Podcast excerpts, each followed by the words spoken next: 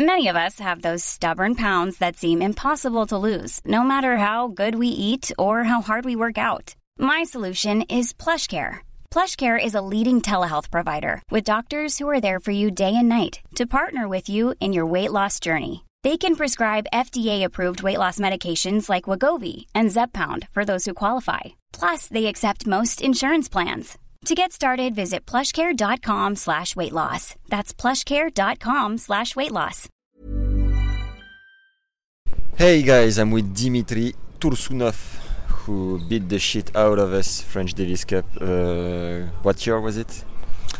Uh, shit, I don't remember. 2006 maybe? Yeah. 2007? You were on I mean, fi- it was so many times I've done that. you were on fire this weekend. Who did you play against? Um, I think I played uh, so Richard Gasquet. Uh, I only played one match. Uh, that was a five setter. It was uh, pretty tough. Uh, I remember I went into a full body cramp. Uh, I was trying to do recovery on a bike, and I sat down on the bike and uh, I went into a cramp, and then I f- just slid off the bike and I sat, you know, with basically right between my legs, right on the, you know, on the frame of it. So. Whoa. Yeah, and I was cramping, and I was also hit a couple of par- body parts. They were very sensitive, so it was it was a good memory for me. Where was the the game, the weekend Pau, in in France? yeah. So um, I think it's Pau, right? Uh, Yeah, yeah, that's it. yeah. Okay, yeah. So I've checked your uh, record. You were seven in the world. You're no 20, No, no, no. 20. Yeah, Seven, you you you, you you won seven titles. Yes, se- seven titles. Um, I think in singles and doubles. Um, and I know that not because I remembered it, but I just saw it in Wik- Wikipedia. Um, Same. yeah, when I was uh, applying for a job, I was like, you know. What's my what's my resume again? yeah, yeah. And you're now 39. Yeah, I'm 39. I'll be 40 um, this year. How long ago have you stopped? Uh, I started 40 years ago. No, stop stop your career. oh, so long stopped. Um, so, I mean, uh, 2014 was like a last year that I actually I was playing uh, consistently, and then after that, you know, I was on and off. I've just continued to have some injuries, and so 2017. Uh, basically ran out of my protected ranking. Um, I tried to play a few challengers, kept um, getting injured there, so that's why I decided to stop in 2017. Actually, I wanted to continue, but um, but then I went to a physio um, at uh, a tournament, and they told me that you know you're gonna need to have a um, a month of full medical rehab, and that's before you can even start training again. And I said like I, I can't do this anymore. I'm investing more into medical clinics than into myself. So When I was following the circuit back in this time, I was pretty young. When you stopped, for example, I was 14 years old, and I was hearing your name when the people were saying the craziest player on tour it must be you and Michaël Llodra. Who wins? He does. Uh, there's no chance um, because it doesn't matter what I do. He's gonna do it twice as hard. so if I jump with a parachute, he's gonna jump without a parachute. Um, so it's like it's impossible to beat him. Were you friends? Um, yeah, we were like, I mean, we didn't hang out that much, but we are like very friendly and um, uh, yes, I mean, you know, like I guess because friends is kind of a Big it's, word. it's a very yeah, broad broad word, uh, but um, yeah, we were um, we were very friendly with each other. Um, but honestly, I, I don't think I had enemies on tour. There's maybe like one or two guys that were a little odd from for me, but uh, for most of the most part, I was uh, friendly enough with everyone. What was the highlight of your career in terms of emotions Um, for you? other than Michaël Llodra, uh, highlight. Uh, honestly, you know, I wasn't super fanatical about tennis. Um, I'm actually I enjoy coaching a lot more than than, than playing. Um, It was hard for you to be on tour. Excuse me. Um, in some ways, yes. Um, I mean, I think towards the end of my career, I changed my approach to to how I view tennis. How you know, tennis is part of my life, but you know what place it has in my life, and and so you know I had a much better relationship with tennis uh, in the second half of my career. Um, so yeah, in some ways it's difficult, um, and I always enjoyed. I had many interests, uh, so I think it's it's hard to just take care of just tennis because if you if you truly professional, it takes so much of your time that you don't even have time to go to the bathroom sometimes. So um, so yeah, so I think it was a good experience. I think um, you know I've I wasn't you know maybe like Rafa. I didn't enjoy it that much, but um, but still like I it gave me a lot of opportunities that I would have never had had it not been for tennis. So I'm, I'm very thankful for that. And how did you appreciate more the second part of your career? What was the turning point? Um, well, I I just stopped viewing wins or losses as direct. Uh, um, you know, kind of if you win, you're a good person, and if you lose, you're a bad person. So I stopped looking at it that way, and I actually started enjoying the the process of learning and, and discovering um, things in tennis. So so for me, it became more of a you know kind of like I was I started having more passion in uh, in learning uh, the game, not just winning. So the result was not as important. I mean, it was obviously important, but but I also cared a lot about whether I'm improving or whether I'm learning something new or not, and and that gave it a lot more. F- that became more fun um, uh, to, to look at tennis this way on the court. And was it because of a mental coach or because you had enough money not to worry too much about that?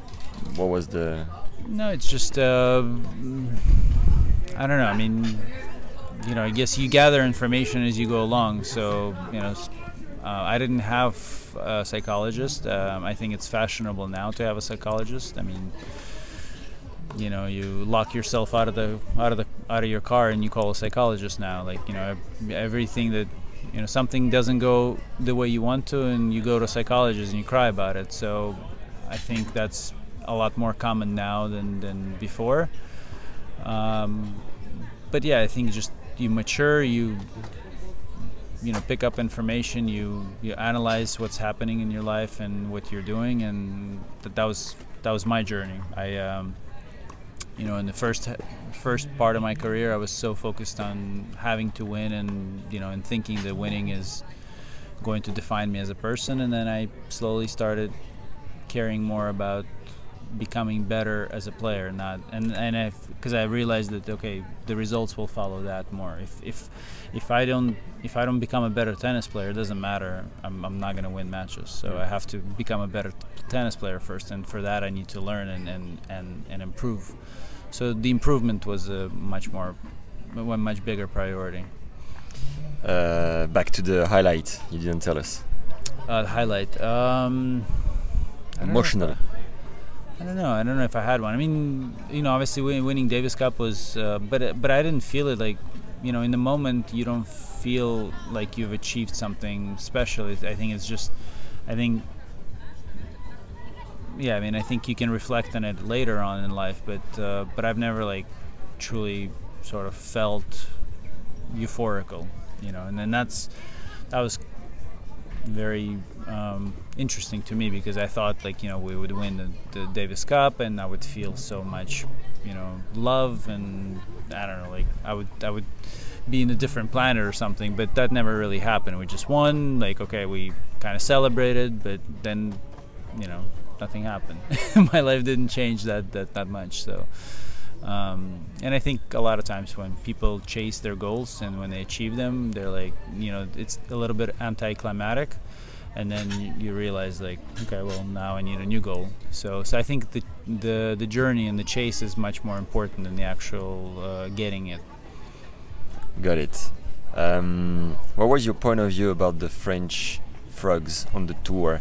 Were you considering us French uh, how are you considering us? Because compared to the Russians, we are known not to be that mentally strong, for example. You guys usually fight a bit harder, deeper. What was your point of view about that? I mean, I would argue that we fight. I mean, I think we fight ourselves more than, than anyone else. Uh, but that happens, I think, with a lot of people. Um, but I think it's also like it's it's a bit of a, um, a stereotype, like French. Uh, you know, like uh, you know, like they give up easy, and Yeah. you know, but th- that goes all the way. Like, listen, from World War II, whatever. Like, it's it's a stupid stereotype. You know, like all Americans eat hamburgers, Russians are always drunk. Uh, yeah, you know, French are eating frogs, and I don't know, Spanish have siestas all the time. So, you know, I think I I I try not to stereotype people too much uh, because I think it's dangerous um, when you start doing that. Um, but I've always I think I've had good relationship with pretty much all the French guys. I've actually um, I think like a lot of U.S. guys were kind of like staying kind of closer to each other. Uh, Spanish guys are always like kind of f- keeping together. I mean, all all sort of you know French guys kind of hang out together, but but I've had really good relationships with a lot of uh, a lot of French players. I mean, um Nicolas Mahut, um, Gilles Simon, uh, Tsonga. Um, um, uh, Gaël Monfils, Gasquet. Gasquet is kind of like is the quieter one that I that I haven't really kind of talked so much with. But uh, but yeah, I mean uh, Julien Benneteau and pretty much just all the guys like they're super nice. Uh, well, to me, but again, I didn't have that many enemies. I think I, I think they were more or less. Um, like Roger-Vasselin as well. Um, I, I think they're just more acceptable of my sense of humor because I think for a lot of people my sense of humor can be a little too uh, aggressive. So so I think they were they were not they were not as of- offended by my my uh, my attempted sense of humor. Like some someone can call it lack of humor, but anyway, my perception of what funny is um, matches with the French guys uh, fairly well. Are you still in touch with Marat, Marat Safin? Um, not really. I mean, we, we don't. Um, I think. I, I mean, I see Igor Andreev because simply he's coaching on, on WTA as well, so I see him quite a bit. I mean, you know, we chat with some players uh, that are you know that are working, but no, we we don't sort of we don't stay touch. Like, I mean, again, I haven't been in Moscow in so long that. Should I probably? I was there maybe like a week.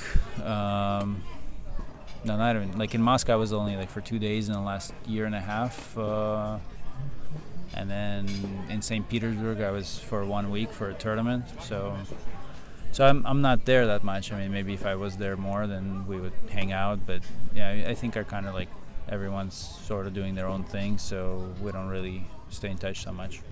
So now you're coaching Emma Raducanu. Um, so you're still traveling on the tour. How do you do to build a family, being out there all the time?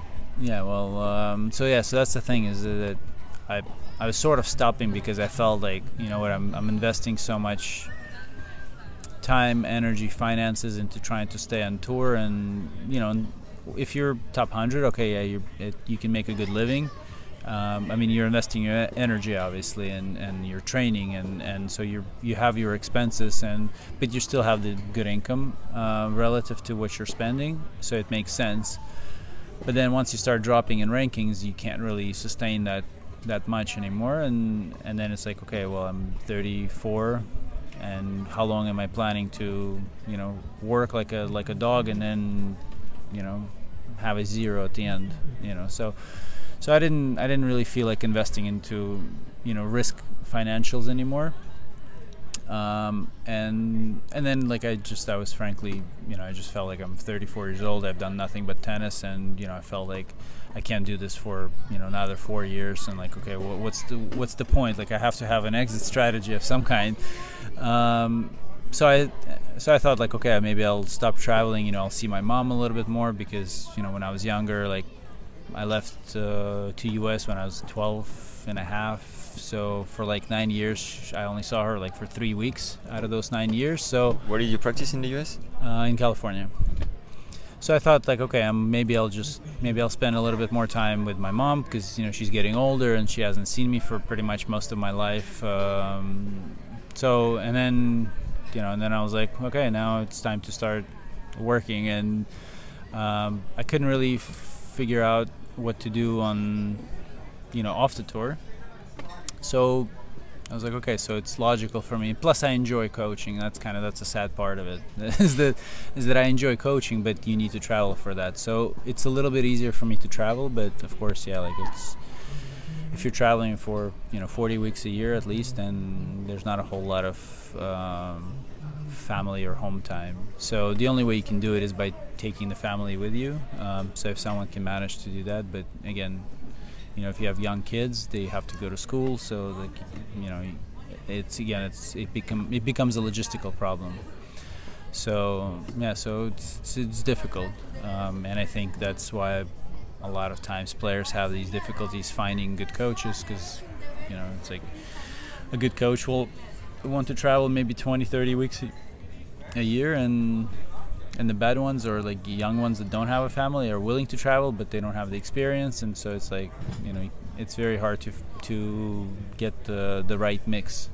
You know someone has experience someone that is able to travel someone is willing to deal with all the BS that uh, you know 19 20 year olds come up with. Uh, you know it's like basically you're you're like becoming a parent in some way. Mm. um, because it's not just coaching. I mean, if you think that it's just forehands and backhands, but a lot of times it's like just reminding a player to bring an extra pair of shoes, or like, okay, why didn't you string the rackets, or like, where are your rackets? Oh, you left your rackets at home, or like, oh, you're, you know, like you forgot to enter into a tournament, and so yes, there's a lot of stuff behind uh, behind the kind of mm, like background stuff that that you know everyone thinks tennis is so professional but i mean sometimes like just the mistakes that that uh, rookies do or they're they're just funny. How did you how did you get in touch with emma to start your i didn't uh, so her her agent uh, got in touch with me um, and um, I, I think it's actually a better way of honestly i think it's better if the player approaches not the coach because I think ultimately it's the player that needs help, not you know if the coach approaches the player, then it's it's a little it's harder to figure out is it is it the coach that needs the job or the, is the player that needs the coach? And um, yeah, nowadays it's a little it's changed quite a bit. Um, players are you know they're the they're the bosses, and so it, it changes the dynamic, the working dynamic. Um, so I think it's it's not a good thing uh, because a 19 year old sometimes doesn't even know how to book a flight ticket. So how can they bis- decide how to how to structure um, a, a, working relationship with someone? So in that sense, I think it's not very good, but um, you know it is the way it is. So she's had 10 coaches in one year. is it is it stressful for you to be in the position not to know what's going on one week after another? How do you deal with that? Um, so, uh, well, I mean, I guess yeah, ten would be like a little exaggeration, but. Yeah, so that's what kind of that's the that's what everyone sort of knows. Like if ever anyone asks about like Emma Raducanu, like do you know her? Like oh yeah, she's the girl that had like tons of coaches. Um, so yeah, so it's obviously not a good reputation to have, um, but you know we've and actually I've, mentioned it even before. Like I uh, and I told that one of the first things I said to her agent and her coach, I said like, listen, well, you know, you have a reputation for for this, and it's like it has been happening. So like obviously we need to address that or we need to discuss that because you know it's. Uh, it, it's nobody wants to nobody wants to be in a situation that's not very stable. Um, and you know, I, I liked I liked her explanation of, of, of you know the fact that you know she she hasn't been able to find someone that she truly connects with, and I, I respect that because uh, as a player I, I didn't travel sometimes with coaches simply because I could not find the right voice. You know I didn't trust I couldn't, you know, I didn't feel like the connection was with, you know, with Joe or you know whatever Brian or, but then with someone you feel like you have a good connection and you you, you feel like they understand your game and they understand you as a player, and so that's, you know, ultimately you want to have a coach that that sort of understands where you're coming from. It's a little easier to connect. Um, some of the things you don't have to explain. Um, because also as a young player, a lot of times they're not a, not very good at giving the information you know like uh, giving a feedback. They, they can't explain their own feelings. They don't even understand sometimes what's going on. Like they're not under- they don't understand if they're scared or if they're angry. You know it's like a little kid who who's learning about emotions. And, and so so they're going through a very very high learning curve. And and if you don't really feel the player like as a coach if you don't understand what they're going through it's it's sometimes it's hard to to to coach you know it's, it's i think a lot of times parents have that problem when they're when they're trying to coach is because they don't they don't understand where the player is coming from. Like the player says like i'm scared or i'm afraid and they're like why, why are you afraid? Like like you know they don't understand that because they, they haven't really played themselves. Mm.